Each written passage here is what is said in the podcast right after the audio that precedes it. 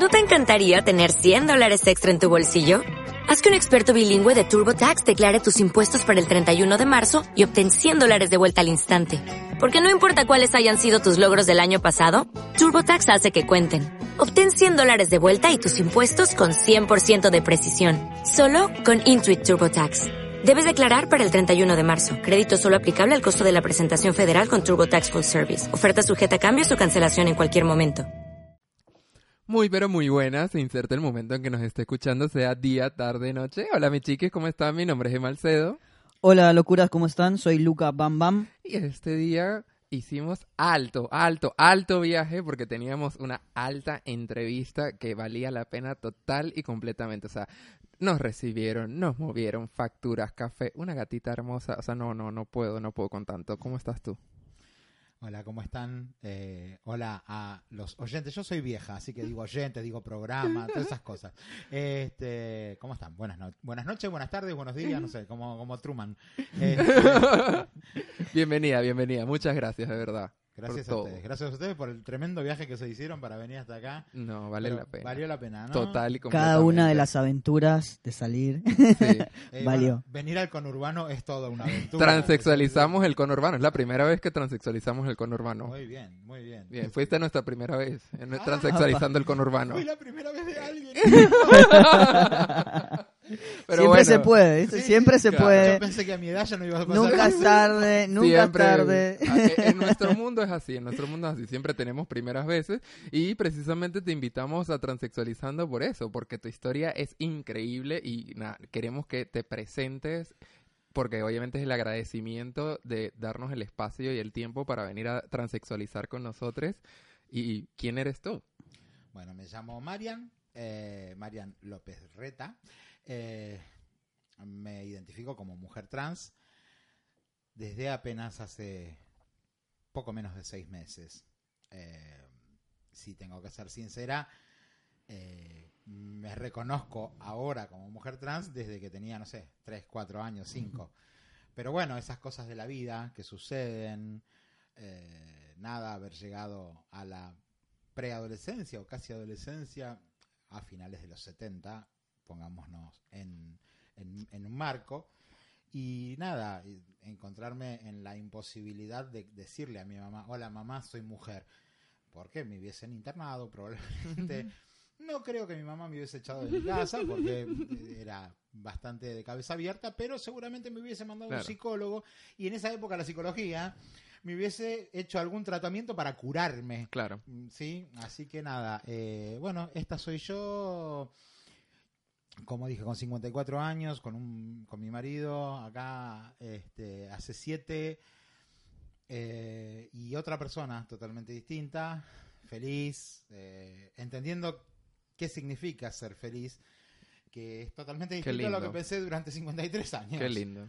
Así que nada, soy esta. Sí. Claro, es, es importante que estabas hablando eh, cuando mencionamos de fines de los 70, ¿no? La situación que se vivía en Argentina en ese momento, porque nos escuchan por ahí de afuera y, y capaz que no tienen como conocimiento del contexto. Y cuando veníamos para acá nos hablabas en el auto de cómo era o cuáles eran como las reglas para un varón en ese momento, o alguien que se leía como varón en, en la época de, la- de- de la De la dictadura. dictadura, estamos hablando Claro. de, de la época de plena dictadura. Piensen, este, se- la dictadura asume en el 70, toma, to- toma el poder en el 76.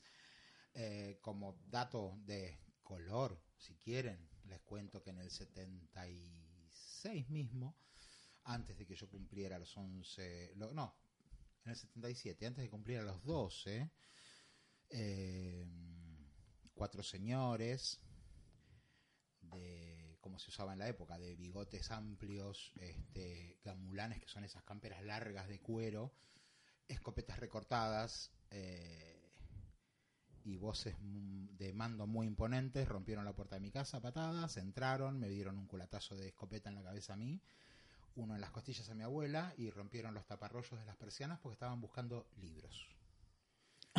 Así, así anda a decir, hola, soy al- trans. Al grito de son lo- ¿dónde están los libros? Imagínense en ese contexto que yo me iba a parar adelante de mi mamá y le iba a decir, mamá, soy mujer. Claro. o sea, es eh, virtualmente imposible era, ¿no? Sí. O sea, esa era la realidad del país. Yo les contaba que yo fui a colegio de varones Y el- la, la norma, la regla era camisa, corbata, guardapolvo, pantalón de vestir, zapatos, el pelo sin tocar el cuello de la camisa, las orejas al descubierto, sin flequillo y obviamente imposible pensar en barba o bigotes para los chicos que estaban en el secundario. Eh, se formaba antes de entrar al aula con distancias 1, sí, o sea, era, y eso era el colegio. Claro. Claro, Ese sí, era sí. el colegio, ¿no? Así que imagínense ustedes, en ese contexto, ¿a quién se le podía ocurrir eh, hablar de, eh, de, de géneros? Que, cosa que ni siquiera la ciencia de- tenía en cuenta o, o- o había pensado o estaba al nivel que está hoy. Hoy leemos que hubo gente avanzada y qué sé Claro. yo, este, Henry Benjamin, que ya en el 50, pero eso era una realidad Claro. que sucedía en... Sí, exacto. O sea, inclusive un poco mucho más atrás. Está, por ejemplo, la película, no sé si la hemos mencionado en el podcast o no, de la chica danesa 1930, que Claro. fue la primera cirugía de ecuación genital registrada en la historia, porque pudieron haber habido muchas más anteriores. Esto se hizo en Alemania, 1930, pero son contextos históricos y sociales totalmente, Totalmente distintos a lo que vivimos en Latinoamérica. Ajá, completamente. Completamente. Aparte, con, con toda la carga de lo que tiene eh, el machismo Mm. en Latinoamérica. El ser macho latino. Claro, claro. este, y el que nada, y, y- y que si llorás es maricón, y que si es. y- o sea, Sí, que no es lo mismo, es, es muy distinto. Mencionaste un tema que es re importante como para, para en- entrar de lleno a lo que es el episodio. Eh, hablaste de que hoy te das cuenta de lo que es la felicidad, ¿no? ¿Y qué, qué es la felicidad para vos? ¿O cómo ha sido todo este descubrimiento con la felicidad? A ver, eh, uno, vive una vida pensando que los sentimientos y las cosas tienen determinado nivel, ¿sí? llegan hasta determinado punto. A partir del momento en que yo me asumo como mujer y me empiezo a mostrar al mundo como mujer, empiezo a experimentar los sentimientos y las vivencias desde otro lugar totalmente distinto y con un nivel de intensidad que jamás se me hubiese ocurrido. No solamente en mi relación con mi marido, sino en la relación con mis hijos, o sea, en todo, absolutamente todo, el, afecto con mis amigas, eh, la intensidad con la que se viven las emociones como mujer es completamente distinta a lo que viví toda mi vida. Es como si hubiese vivido la vida vi- viendo todo atrás de un vidrio empañado. Y ahora lo veo en Full HD. Claro. claro. Claro, sí, o sea, justo así, el tema que queríamos tocar hoy y, y por eso estamos contigo, como verán en el eh, nombre del episodio, se llama Familia. Tú literalmente haces e hiciste y sigues haciendo y, y harás lo que nosotros llamamos el transexualizar y transexualizaste tu familia, transexualizaste el hecho de qué es una familia. Pues llegamos a ti gracias a una nota de Infobae muy linda del hecho de cómo transexualizaste tu familia y tengo dos preguntas para ti. O sea, la primera, como mencionas que lo sabes de toda tu vida, ¿cuál es el primer recuerdo que tienes como mujer trans en tu vida? Y segundo, ¿cómo sientes que transexualizaste la familia? Bueno, mm, la primera, mm, ahora, después de haber transitado todo este camino y, mm, haberme liberado de toda esa carga y esa mochila y haber desenterrado todas las cosas que yo viví y que tenía sepultadas, te digo, yo tendría 3, 4 años y me ponía la ropa de mi mamá a escondidas. Este, un día me encontraron, me descubrieron y me dijeron, no, vos no te puedes vestir con la ropa de mamá, vos te tenés que poner la ropa de papá. Y a mí la verdad que la ropa de mi papá me importaba un carajo, yo no tenía más interés en ponérmela. Pero bueno, eh, nada, el mandato decía que yo no me podía poner la ropa de mi mamá. Y yo calculo que habré tenido cuatro años, ponerle una cosa así.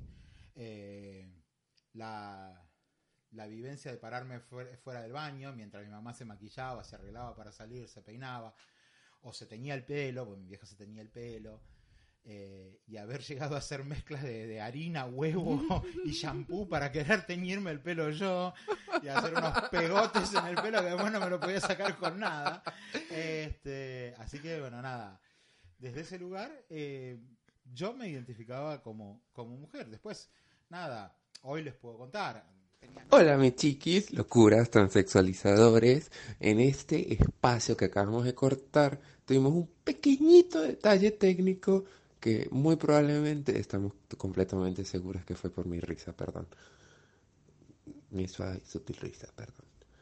Eh, María nos estuvo contando y siguiendo hablando de lo que veníamos, cosas muy, muy, muy interesantes como van a terminar de ver en este episodio, así que háganos saber y esta es una excusa más que el universo nos pone para que Marian vuelva a transexualizando con nosotros y vamos a dejarle de cómo ella desde el inicio estuvo blanqueando la situación de que es una mujer trans con su esposo y que la acompañó desde el inicio, al igual que su familia, y muchas más cosas hermosas, así que sigan disfrutando. Otra cosa, y él desde el primer momento, me, a partir de ese momento me empezó a tratar en femenino, por lo menos en la intimidad, que para mí me rompió la cabeza. Desde ese momento hasta que murió mi vieja, yo le estuve dando vueltas. En gran parte porque estaba mi vieja viva y yo cómo le iba a decir a mi vieja esto, una mujer de 88 años o de 80 y pico de años en ese momento. Entonces nada, eso me tiraba para atrás, obviamente. Y bueno, nada, eh, ba- bajarlo es mucho más fácil que subirlo. Claro. No, no tengo ninguna duda, porque claro, hablas desde otro lugar con esta generación. Es lo que decíamos antes, hablas desde otro lugar. Entonces, eh, como que es todo mucho más relajado. Ya Sí. ves que el, eh, este, Francisco, mi hijo, se estaba burlando prácticamente de mí porque yo no podía articular las palabras. Y nada, Claro. para él era una cosa súper natural y lógica. Sí. Y, y nada, de hecho, bueno, eh, lo que tanto llamó la atención y por eso su- surgió la nota de Infobae, porque cuando fuimos a ¿Quién quiere ser millonario?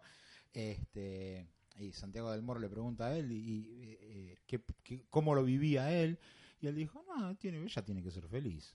Qué lindo. ¿Viste? Y nada, después, a raíz de toda la movida, bueno, nada, la nota Infobae, cuando sale la nota Infobae explota todo, porque nada, se viralizó, yo la puse en Twitter pensando que mis 60 seguidores, alguno le iba a dar like. En tres días tenía 3.500 likes y se- 600 retweets, ¿viste? Yo dije, ¿qué carajo Y ha sido un viaje. Claro. ¿Cómo ha sido tu vida desde esa nota de Infobae? Bueno, nada, al, al- me escribe Jay Mamón directamente por el, por el chat del Twitter. Me dice, quiero que vengan al programa. Bueno, dale, listo. Eso, la nota es el sábado, el lunes estábamos en el programa de Jay Mamón. Volvíamos por la Panamericana, el programa de Jay Mamón, y me dice mi hijo, ¿me puedes explicar qué mierda le pasa a la gente con lo que opino yo? O sea, porque para él era lo lógico y lo normal. Y no entiende que para los demás no es lo normal. Entonces no lo ven como normal. Y entonces para él dice, no entiendo qué mierda les pasa. ¿Por qué les llama tanto la atención lo que yo opino?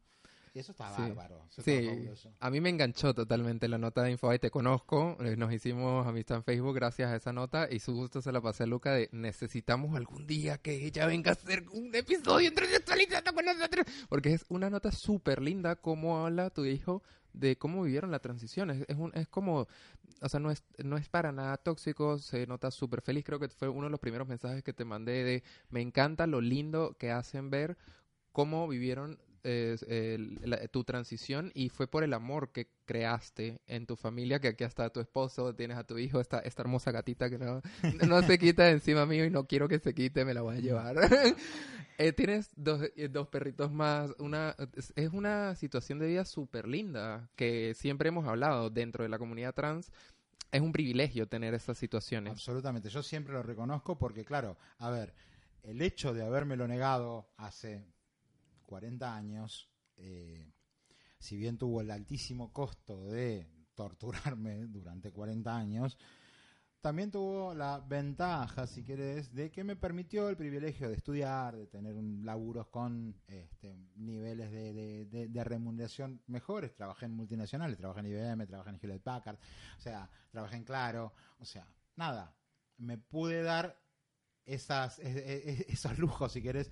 Tengo mi casa, tengo mi auto, tengo ahora tengo mi empresita de sonido en vivo para shows. Entonces, nada, eh, esa, todo ese conjunto de privilegios, está bien, tuvieron el costo de torturarme, pero bueno, nada, me ponen en esta situación que entiendo es eh, bastante atípica dentro de lo que es el colectivo, porque sabemos que la realidad del colectivo trans femenino es eh, bastante, bastante más complicado y sobre todo para las que tienen mi edad, que quedan pocas, quedan sobrevivientes y la mayoría que tuvieron que dedicarse a la prostitución y terminaron inyectándose este, aceite de avión y todo lo demás, que ya sabemos, para poder acceder al mercado, eh, hoy no están. Entonces, eh, nada, sí, soy una privilegiada. Tuvo un costo para mí, obviamente. Claro, las personas ven simplemente el privilegio que tenemos hoy en día, pero no el costo del por qué no salí del closet como trans a los 10, 11 años. Porque también fueron muchos años muy difíciles. A mí, por ejemplo, con el tema de la depresión, la ansiedad, como he hablado, también viví años muy difíciles y fueron, sí, fue, fue, muy, fue muy costoso, como dices tú, en, en otras cosas de mi vida, hasta el punto en el que, bueno, hoy en día yo, por ejemplo, puedo decir, soy una mujer trans, y, ok, tengo estas cosas que se puede llamar privilegio o no, porque también tengo muchas otras cosas que no son privilegio, como hablamos con Neurastenia en el episodio 14. Eh, ¿Qué voy a hacer con esto? escucha- el, que, se escucha mal, pero escucha mal. aparte eres sonidista, hoy van a ver en las fotos, en los videos, todos altos juguetes que tiene Marian para poder grabar. Hoy está hermoso. Vinimos a Disney hoy. Hoy estamos en Disney para grabar. Entonces, obvio, tenemos todas estas cosas, de todas estas herramientas y también sentimos un poco de presión de qué vamos a hacer al respecto. Y creo que con eso es lo que hemos venido hablando Luke y yo desde hace meses de, ok, tenemos todo esto, ¿qué vamos a hacer? Porque no nos podemos quedar cruzadas de brazos. Porque hay, hay una cuestión que es lo que veníamos hablando antes, eh, con esto que, que se habla del privilegio como si uno dice, bueno, tal persona, bueno, porque es privilegiada. Y, y ese privilegio se toma como si fuese una especie de demonio, ¿no? Que trae Ujú. uno, como si al, al tener determinados privilegios, esos privilegios no vengan también con otros sacrificios y con otro tipo de vida y con, con otros mambos también que vienen surgiendo.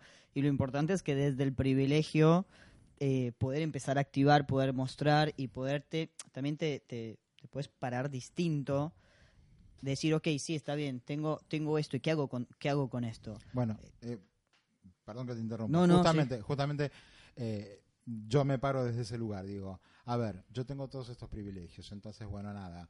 eh, puedo redactar un documento, puedo mantener una conversación, puedo mm, enfrentar un reportaje, tengo este, nada, esto que me dio la vida y entonces lo quiero poner a disposición para ayudar a todas esas chicas que no tuvieron la misma suerte que tuve yo, que no pudieron ir al colegio, que tuvieron que salir a laburar la calle, este, que las echaron de las casas, que hoy, que- hoy en día sigue pasando. que sigue pasando hoy en día, que tienen que ir a pararse en la ruta 8 acá, en la quina, a chupársela a un borracho que está todo meado. Por tres, que no, que- claro, que no la...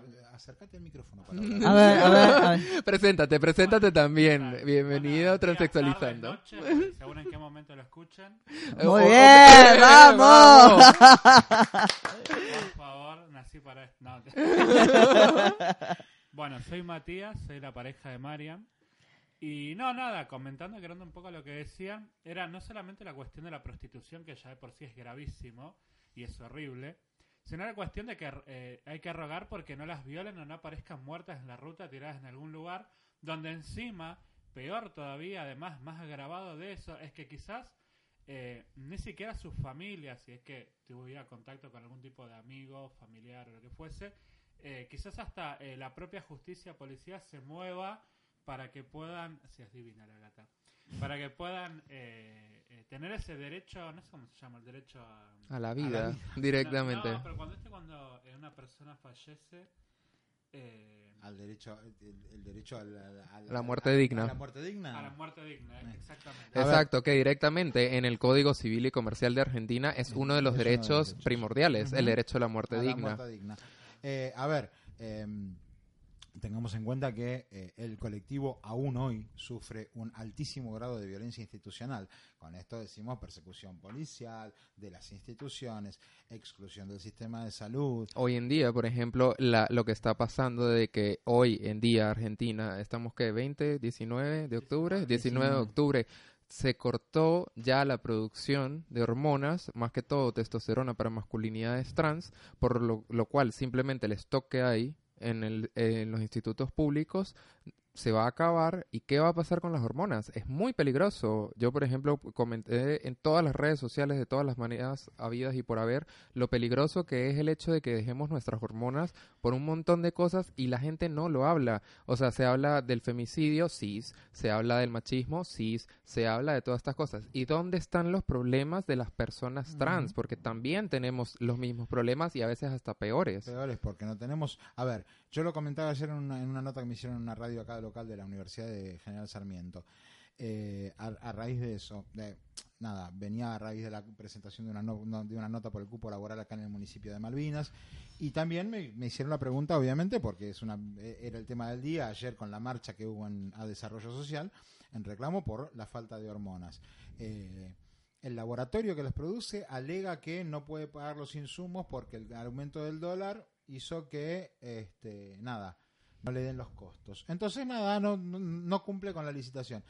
Y el Ministerio eh, de Desarrollo Social, que no tiene absolutamente nada que ver, porque esto era una incumbencia de salud, pero como no tenemos más Ministerio de Salud por decisión gubernamental, sí, tal cual. Eh, entonces, nada, el Ministerio de Desarrollo Social lo pone, a, lo va a llamar a una licitación como si esto fuera una compra de toner para fotocopiadora. Claro. ¿Me entendés? Y los que nos quedamos sin tratamiento, ¿qué? O sea, no es lo mismo. Tenés que tener un mecanismo de excepción, seguramente, para tramitarlo en forma urgente y salir a comprar y no eh, dejar a la gente sin tratamiento, porque aparte, encima que no tenemos cupo laboral en la mayoría del país. Entonces, Que es ley. que es ley, pero no lo tenemos.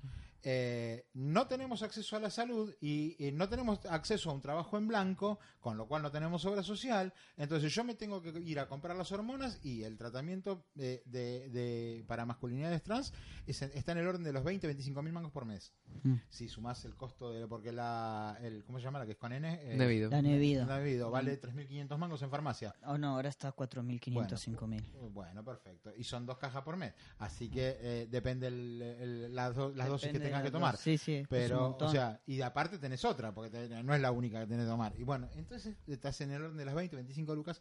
Y el y para feminidades trans es más cara todavía. porque Tenés el estrógeno, tenés el, el bloqueador de testosterona. tenés- o sea, entonces estás gasta- eh, no puedes enfrentar con sueldos mínimos de 15 mil pesos en blanco, los, los- las, las afortunadas que pueden Por tenerlo, suerte, sí, los que tienen suerte de los que tener tienen ese sueldo. suerte, eh, y tenés que pagar 25 lucas de hormonas, estamos todo loco, ¿no? O sea, es, es imposible. Si no me las das, que aparte me lo, lo dice la ley, me las tenés que dar, punto. Exacto. Este, no es tan difícil. Y no solo hormonas, es comida, es alquiler, es expensas, es servicios. Que es re importante porque las personas que no están muy metidas en, en lo que es la comunidad y por ahí ven lo que dice internet o lo que dice la tele o lo que dicen los políticos, ve la estación de subte de, de, de las ceras, creo que es, que tiene el arco iris y que después todas las charlas de cómo la reta ayuda a la comunidad o, o que se... La se plaza, ah, el año pasado se inauguró una plaza En- con la como Plaza del con- Orgullo. la Plaza del algo por el Orgullo, sí, que con es- imagen de Jauregui. sí, Claro. Wow, esta ciudad es re progre. Claro, Claro. y por ahí vos tenés un montón de, de señoras y señores que, que dicen, no, pero si el gobierno está ayudando, está ayudando, Claro. como no, amigo, no, No, está ayudando o sea, nada. Sí, la plaza Pinta. muy linda, la plaza muy linda, pero nos morimos, nos seguimos Sí. muriendo, las chicas se siguen muriendo en la ruta porque las siguen, este, las siguen matando o, o no, se, se mueren por no tener acceso a la salud. Entonces, la verdad, eh, muy lindo todo, pero así no funciona. Sí, yo el, el contexto histórico que estamos viviendo hoy en día en Argentina y social lo comparo demasiado como con esas familias de clases altas de antes de que por fuera eran así todo cuello en blanco, lindo, bello, perfecto, pero ay, ve detrás de puerta para ver toda la mierda que se tiene. Absolutamente. Es lo mismo, lo Entonces, claro, para el exterior, sí, el Argentina es re, re, re progre. Y la verdad es que sí, o sea, Argentina, dentro de lo que es el machismo latino, somos uno de los países donde podemos vivir mejor y tenemos más derechos dentro de los pocos derechos que tenemos o que nos quieren cumplir para poder hacer todas esas cosas. Y de nuevo ahí vuelvo. Es como que esa, esa presión que tenemos de no solo visibilizar, sino naturalizar desde el privilegio, entre comillas, o todas estas cosas, ya que tenemos la oportunidad de poder hacerlo no solamente de manera física hoy en Buenos Aires, sino de manera global, porque es la idea, poder naturalizar el ser trans. Yo creo que algo muy importante y que tiene que ver con el episodio, un poco de- del, del tema que estamos tratando hoy, es que también el avance y, y esta, y, este poder, digamos, que tiene Argentina a nivel social, de hormonas y demás, eh, no tiene nada que ver con, con lo político, sino que han sido avances que se han sostenido a través de la unión entre el activismo. Entonces, ¿qué tiene que ver con esto, no? De la, de la familia, de que acá hoy en día, o sea, no es que la ley de, de, de identidad o las demás, los demás temas por los cuales Argentina se ve como, wow, mira que... pro-". A mí me pasa siendo costarricense y gente que me escribe de allá que me dice, bueno, pero es que acá acá no somos tan tan progre como allá o acá no somos tan abiertos o se nota que en, que en Argentina la, situación es distinta y demás. Yo les digo, pero no fue una cuestión política, esto fue una cuestión de que nos, se unieron en ese momento las chicas, que fueron las que empezaron, y después se sumaron un montón de, de movimiento más y empezaron a activar. Y a partir de esa unión se ha logrado. Absolutamente. A ver, eh, eh, si vas a esperar que venga como dádiva de los políticos, te vas a morir esperando, porque ¿a quién, a qué político heterosis le va a importar nuestro colectivo y lo que nos pase? A ninguno. Entonces, si no activamos desde el colectivo, desde, la, desde las poblaciones trans, y, y- y vamos y gritamos qué, qué es lo que nos pasa y, y- qué es lo que nos... eh, eh, todo lo que nos atormenta y, no- y- nos, y nos presiona y, y nos hace mal. Si no lo reclamamos, nadie va a mover. Que es, que es un reclamo. Hoy, Emma, cuando estábamos en la estación, vos me dijiste algo que me quedó así como resonando en la cabeza, que fue, vamos a ir a, a reclamar y decir dónde están mis derechos y no a pedir, ¿no? Y tiene que ver esto de cómo te plantás en la familia, Claro. cuando uno, y, y hago así como una vuelta, ¿no? Curva rápida del tema, donde cuando uno se para, ya sea que le vas a decir a tus papás, a tu mamá o a tus hijas, como te pasó a vos, o, o a tu marido, es distinto cuando uno se para con la cabeza abajo y dice como, y es que, es que soy trans, me vas a bancar o me vas a creer igual, o fíjate, a cuando decís, hola, sí, soy así y, y esta es mi felicidad y esto soy yo. Y ahí yo siento como que la, la reacción de la otra persona lo vive completamente distinto, como vos nos decías de tus vecines y demás, es como que lo viven, lo viven distinto, depende de cómo se para uno, ¿no? Y que si, si vas como pollito mojado, te van a tratar como pollito mojado, porque vos te estás poniendo en la, en la posición de inferior y, y no te estás haciendo respetar. Si vos te plantás y te decí- le decís, pasa con las chicas que, por ejemplo, van al hospital, ¿sí? Y las anotan en masculino. Mm. y la llaman por el micrófono y los parlantes a la sala de espera, donde hay 300 personas más, y la llaman en masculino. Y las pibas por ahí no reaccionan. A mí me pasó que estaba esperando a la nutricionista, la mina abre la puerta del consultorio, me tenía enfrente a un metro y medio, me mira de arriba abajo, así yo como que me maquillo para hasta para ir a hacer las compras, porque eh, siempre diva, obvio. Siempre diva, nunca en diva. Obvio, Me, ma- ma- me encanta, maquillo para ir al baño, ¿no? Claro, totalmente, totalmente. Eres de mi las team, eres de mi y las uñas y todo. La, la miro. Bucaneras, mi amor. De Las bucaneras, es, algo- es una asignatura pendientes. Este, la mina me, me mira de arriba abajo y me dice, señor López. Entonces yo la miro, me quedo mirándola y le digo, ¿en serio? O sea, ¿en serio me lo decís? ¿Cuál es la necesidad? Eh, y ahí la mina se corrige ay, perdón, perdón, perdón. A mí, hasta me puede causar gracia y se lo voy a contestar así, en serio. Y si yo veo que insistís y lo haces desde el lugar, desde, desde la mala leche, desde el odio, desde la, desde, desde la transfobia, te la, pero te la voy a aplicar, te voy a tirar la 26743 en el artículo 12, te voy a tirar con este, el reclamo ante el INADI y te voy a tirar con la denuncia penal por discriminación, si hace falta. Pero si se lo haces a un chico o una chica de 16 años o 17 años que está tratando de construir su identidad, que está con todos los miedos y todas las inseguridades, le rompes la cabeza, Mm. la, eh, la o lo matás. Entonces, este, desde ese lugar eh, tenemos que eh, laburar por la educación y llegado a un punto, como yo cuando me vienen con, bueno, pero es una cuestión de opinión, le digo, no, no, no es una cuestión de opinión. A ver, llegado el punto donde vos me vas a decir que vas, tampoco me vas a respetar, te voy a decir, está la 26743 y vos me tenés que respetar porque lo dice el artículo 12 y si no, me voy de acá a la fiscalía y te la vas a comer. Así de Claro. fácil. ¿Me entendés? Porque el tema es ese. eh, no podemos se- seguir cediendo, no podemos bajar la cabeza, no podemos resignar, no podemos dar pasos para atrás. Lo que se conquistó, se conquistó y nos paramos acá. Y venga quien venga, eh, a degollar. No, no hay que ceder. ¡Anarquía! Totalmente, totalmente, to- a pleno, a pleno, a pleno. ¿Vos viste mi bio en, la- en las redes sociales? Mujer trans, atea, zurda casi anarco, feminista y abortera. Bien, me O- encanta. ok, y Me al que no le encanta. guste, mira, pasa de largo, porque Sí, es que a ver, ese es el tema. Tenemos la ley de eh, igualdad, no, perdón. eh, sí, bueno, la ley de, de matrimonio igualitario. Tenemos la ley de identidad de género. Tenemos la ley de cupo laboral trans. Tenemos todas estas leyes que se cumplieron y todo. ¿Y cómo se están cumpliendo ahora? Porque, ok, tenemos la ley, pero no es solamente con las hormonas, no es solamente con el trato, es con la burocracia para poder hacer cualquier tipo de trámite, ya sea médico, quirúrgico o de otra índole, como dice la ley, porque literalmente, textualmente, y cito, dice, para todo tratamiento farmacológico, quirúrgico y de otra índole. Así que también todos esos tratamientos que podemos solicitar en cuanto a nuestra eh, transición tampoco se cumplen y es la burocracia del cambio del documento, de ir a pedirle a la obra social que te firme el papelito, que y, y te hacen toda la vuelta y toda la burocracia para hartarte porque simplemente no lo quieren hacer porque no somos importantes para la sociedad. Entonces es, es esa cosa, esa lucha constante de que a pesar de que tengamos las leyes, es bueno, ok, se, se hicieron, se promulgaron, etcétera, y como la familia hay que lucharla todo el tiempo, o sea, porque no es como que las cosas se dan sí, porque sí, no, todos los días hay que lucharla, hay que remarla, hay que seguir manteniendo los derechos, hay que man- seguir manteniendo el respeto, porque no es simplemente que saquen la ley, Claro, no es automático. es que la sigan cumpliendo, como hoy en día de que no hay hormonas. Es muy importante lo que es la trabajar la unidad, ¿no? O sea, más allá de...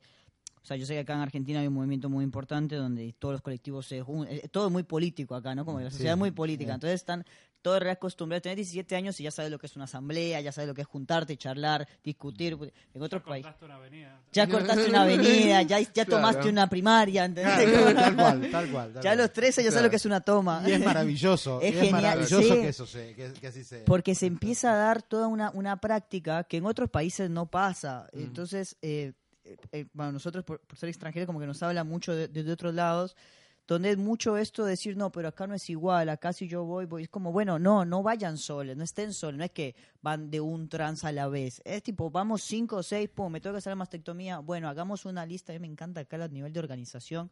Ayer fui a visitar a un amigo, tenían una grilla quién venía, a qué hora, quién salía, como si fuera un hospital todo de enfermeres, era toda una lista de 10 personas que tenían el horario de entrada y salida toda la semana para cuidar a mi amigo porque se había hecho la mastectomía.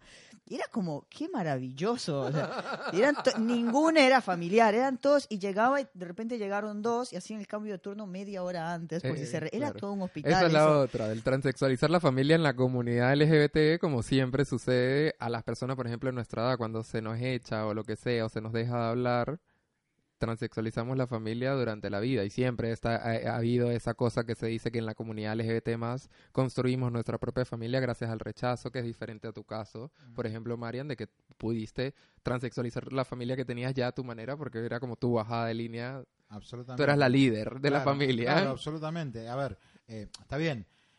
Yo cuando se lo cuento a Francisco tenía el miedo. A ver, sabiendo cómo estaba criado y cómo eh, piensa en general, tenía la, la, la casi seguridad de que no iba a haber rechazo. Pero siempre el miedo está, Hmm. porque nunca sabes cómo va a reaccionar en definitiva la otra persona. Eh, afortunadamente no pasó, entonces bárbaro. Tengo la familia que tengo, tengo un núcleo familiar, te- eh, tengo contención este, y puedo contener. Entonces, pero eh, sabemos que no es la, la, la realidad de, de todas y todos, lamentablemente. Y todo Y- es. Y, y. Inclusive acá mismo en Argentina, donde ustedes, ustedes estaban mencionando que hay una gran apertura y todo lo demás, pero también eh, vos te venís. Una cosa es lo que sucede en, en, en, en Cava, en Ciudad de Buenos Aires, y otra cosa ya es lo que sucede acá en el Coronado, estamos a 40 kilómetros nada más, y acá la realidad es otra. Y no hablemos de si te vas al Chaco, o a Ujú. Formosa, o a San Juan. Fíjense, una chica, una nena de cuarto grado, ¿sí? En San Juan, se paró frente a sus compañeros con su nuevo DNI y dijo, a partir de ahora soy, soy nena y me tratan en femenino. Y fueron 10 padres, con abogados y escribano, para que le echaran del colegio. O sea, ¿qué, qué mierda tenés en la cabeza para ir con abogados y escribano al colegio para que echen a una nena de 10 años o de 9 años de un colegio? Eh, Y es Es contra la nena. O sea, directamente el sistema te está echando de la educación. Sí, afortunadamente, aún, aún siendo un colegio religioso, afortunadamente las autoridades dijeron, miren, ¿sabe qué? Cállese, váyase a su casa. Lo bueno sería que no tengan ni siquiera la chance de ir porque el Estado le da dos cachetazos a esos 10 padres y los manda a su casa y si no te gusta, cambiar tus hijos de colegio, eh, llévatelos a tu casa, haz lo que vos quieras, este, cumplir la ley porque los tenés que mandar igual al colegio y si no te gusta lo que se enseña, lo lamento por vos pero la realidad tiene que ser esa, que el Estado sea el que garantice a la nena que va a poder seguir estudiando cuando cambia, de, cuando asume su identidad, a los compañeros que la van a seguir teniendo y a esos padres retrógrados que se vayan a su casa a romperle las pelotas a otra gente. Bueno, no tiene nada que hacer. Hay, hay una cuestión que se, que se da mucho vuelta en estos temas y vos lo mencionaste recién y nosotros hablamos en el episodio 7 sobre los miedos, ¿no? ¿Qué, qué poder, cuánto poder que le damos al miedo y cuánto poder que tiene a nivel social, ¿no? Porque estos papás reaccionaban por el miedo, así como los papás de la chica deben de estar recagados cuando Sí. la chica, así como la chica, así como cuando vos le decís a tus hijos o cuando se lo, se lo planteas a, a tu marido y demás, es como, como, co- qué diferente nos puede hacer reaccionar un miedo. El miedo nos puede impulsar a romper barreras o nos puede impulsar a tallar murallas directamente, ¿no? ¿Sí? ¿Cómo, cómo, ¿Cómo transexualizaste tus miedos?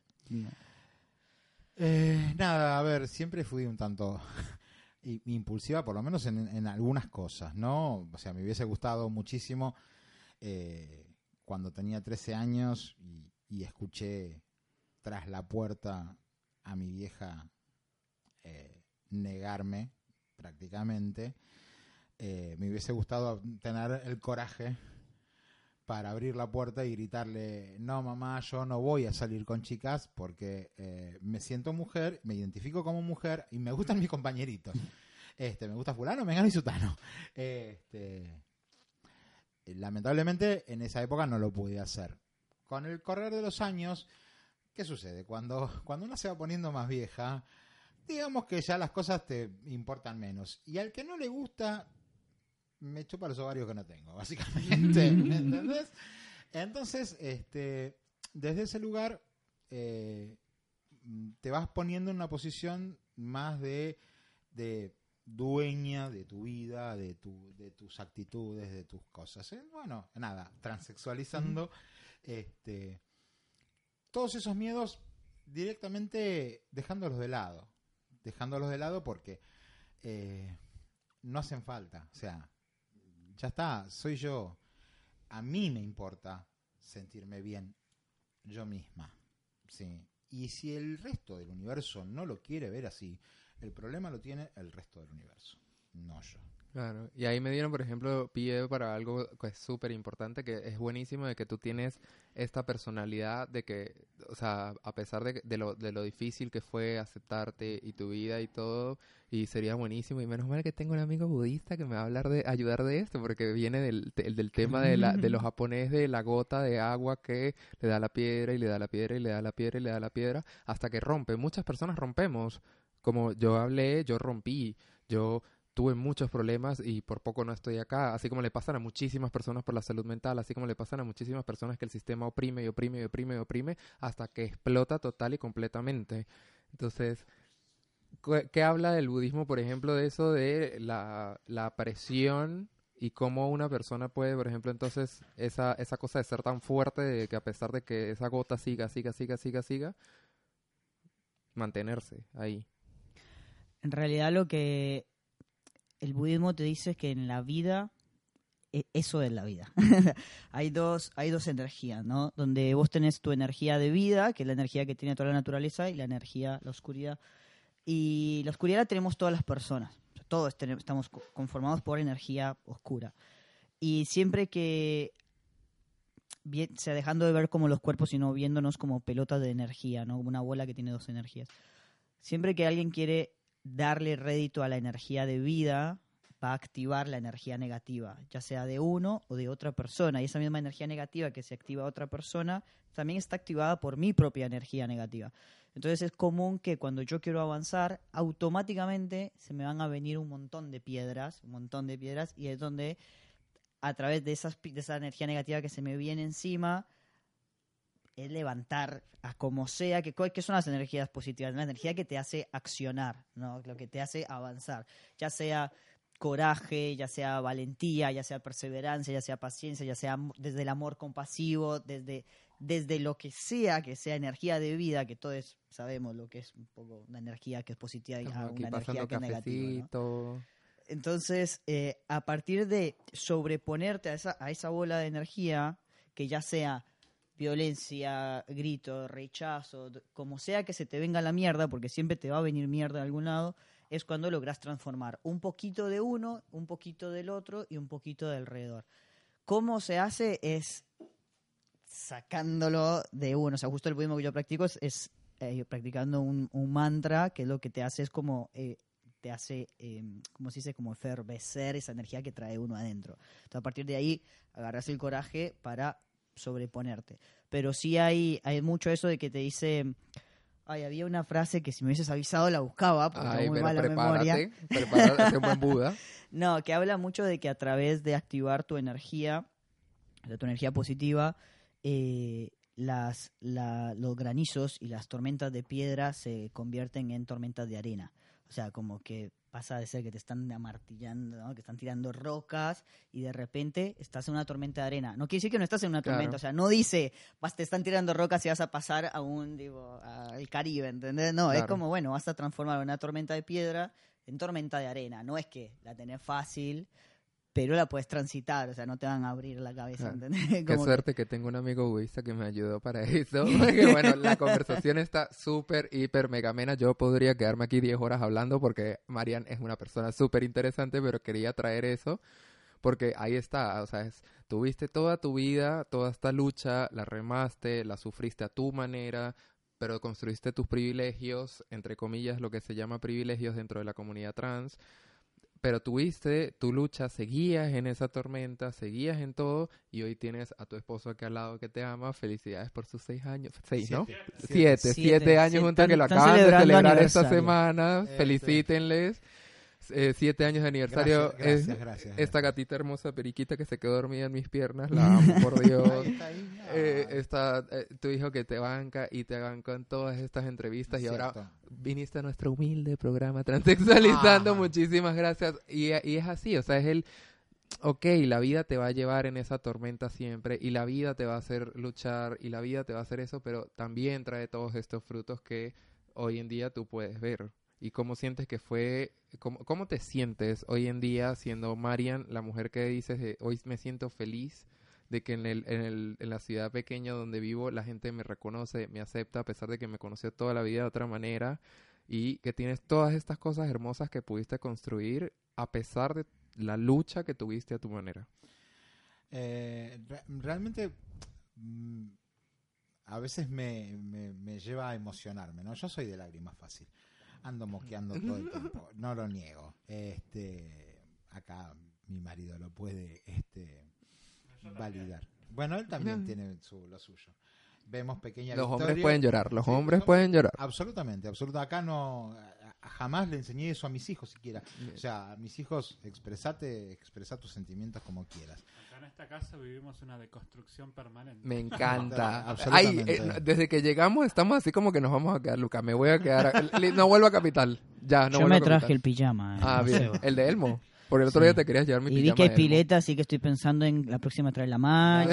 absolutamente, absolutamente. Desde ya están invitados, todo, todo, la- los oyentes también que vengan. Este, para los no veganos, no vegetarianos hay parrilla. Este, así que nada, no, hablando en serio. Hay lavavajillas, así que no hay que lavar los platos. Este, no es poca, Eh, no es eh, poca literalmente no, nos Ya está, haciendo cada vez más difícil irnos. Este, no, a ver, a- hablando en serio. Eh, realmente, para mí, es eh, a muchas veces llego, lo digo en serio, me emociono porque digo, ¿dónde estoy, dónde estoy parada? Digo, ¿dónde, cómo, cómo llegué hasta acá? ¿Cómo, cómo conseguí romper 53 años, este, de los cuales 40 fueron eh, de, de, de, autorrepresión? Eh, ¿Cómo, cómo- ¿Qué pasó? ¿En qué momento sucedió todo esto? Eh, y, y es todo tan vertiginoso. Nada, ahora te comenté el otro día, eh, desde la semana pasada, eh, no debería decirlo, pero bueno, lo digo. Soy la primera mujer trans en ser miembro de la Asamblea Permanente por los Derechos Humanos. Felicidades. Gracias. Este y, y- y nada, eh, y milito en un frente con, con otras chicas trans y otras disidencias. Este, bueno, me han ofrecido ahora la mesa de diversidad también de un partido político acá en, el municipio. No, voy a mencionarlo porque todavía no tomé la decisión.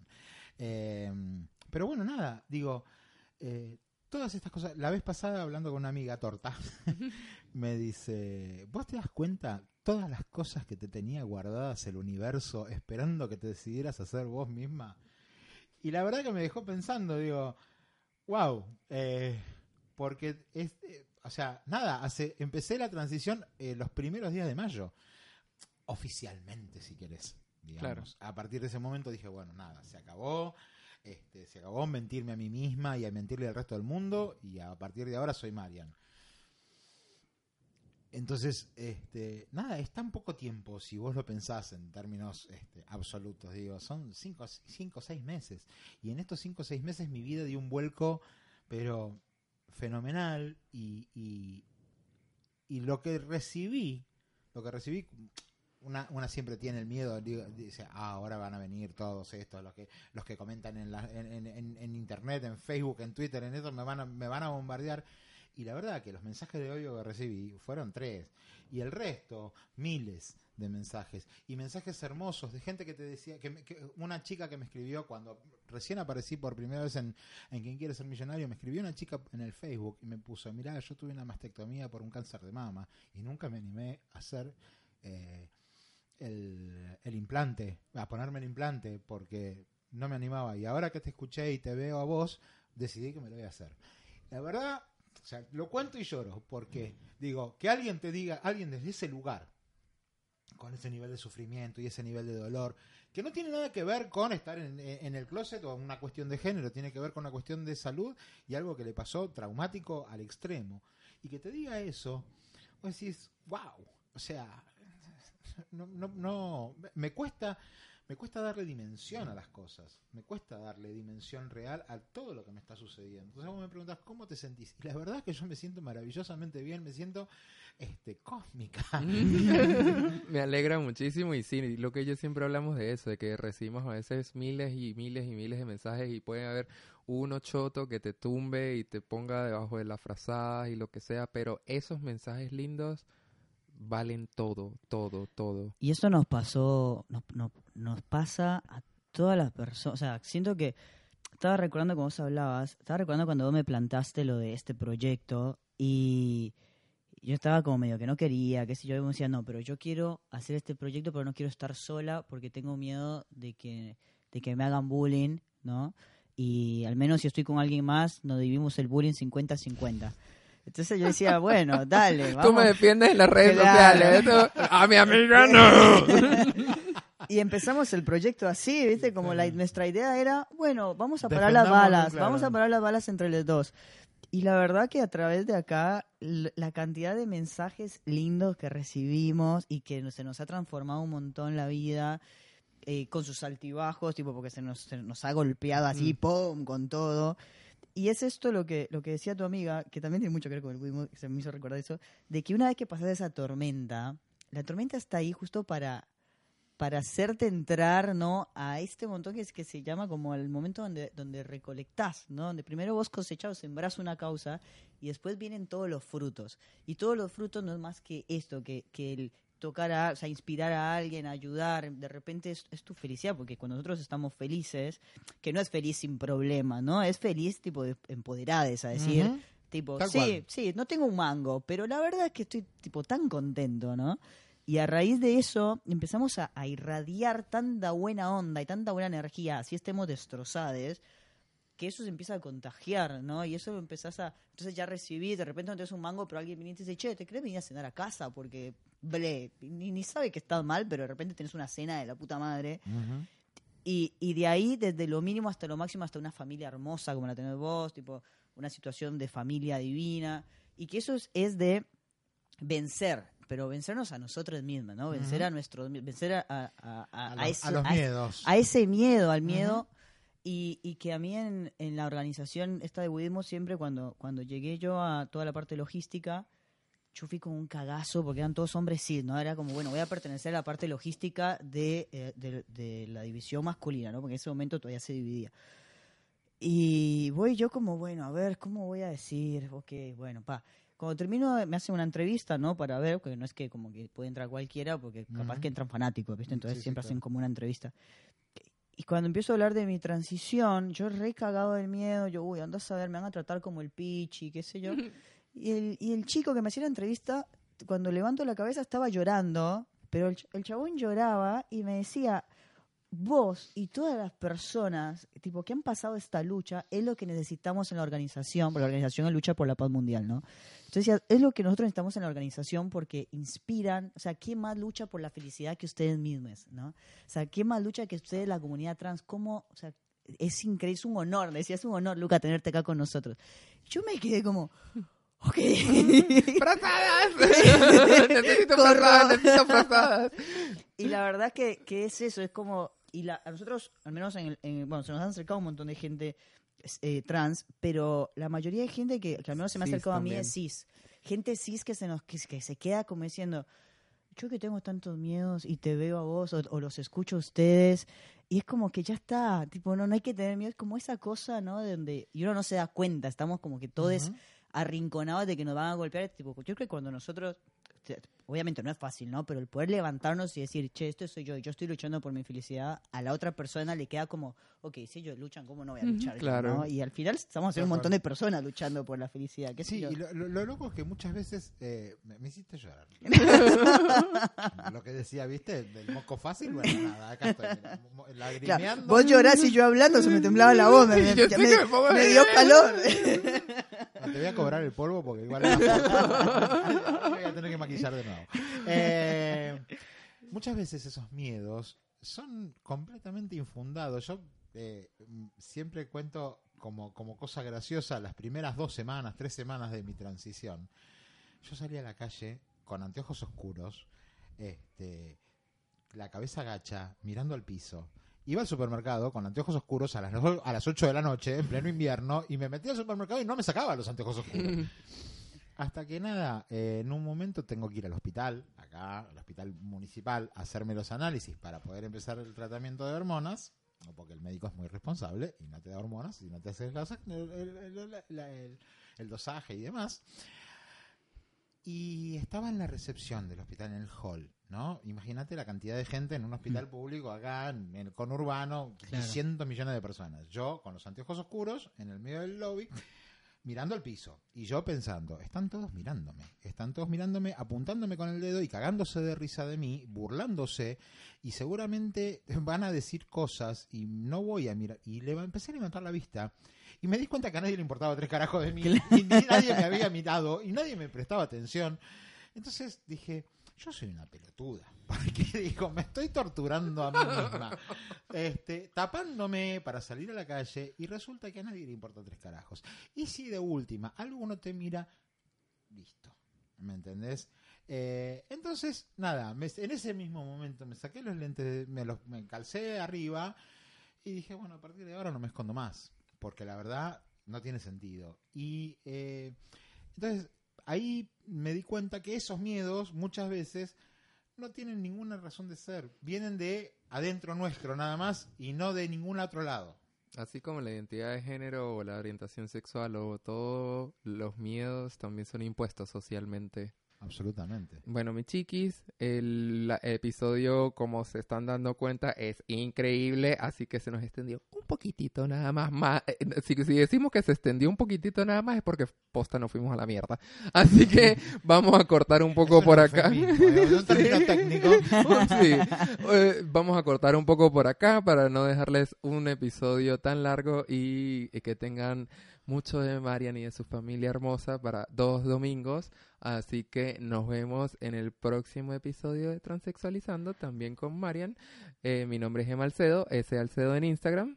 Y mi nombre es Luca Bambam en Facebook e Instagram. Y en el próximo episodio, para que se enganchen, para que lo vean, van a tener todas las redes sociales de estas hermosas personas, porque los tenemos que enganchar de alguna manera. A ver, no, no nos están escuchando todos los episodios, así es, que... es- ajá. es como se dice el, el cliffhanger. O sea, te, te deja al final de temporada con- Exacto, con- claro. Y ahora... y ahora, ¿cómo son las redes? Quiero verla. Marian va a ser nuestro enganche. Hasta eso vas a venir a ayudarnos, Marian. Te amamos, de verdad. No, no- Muchísimas gracias, mis chiquis. Esto fue el primer episodio con Marian de la familia. Esto es un capítulo más de. Transexualizando.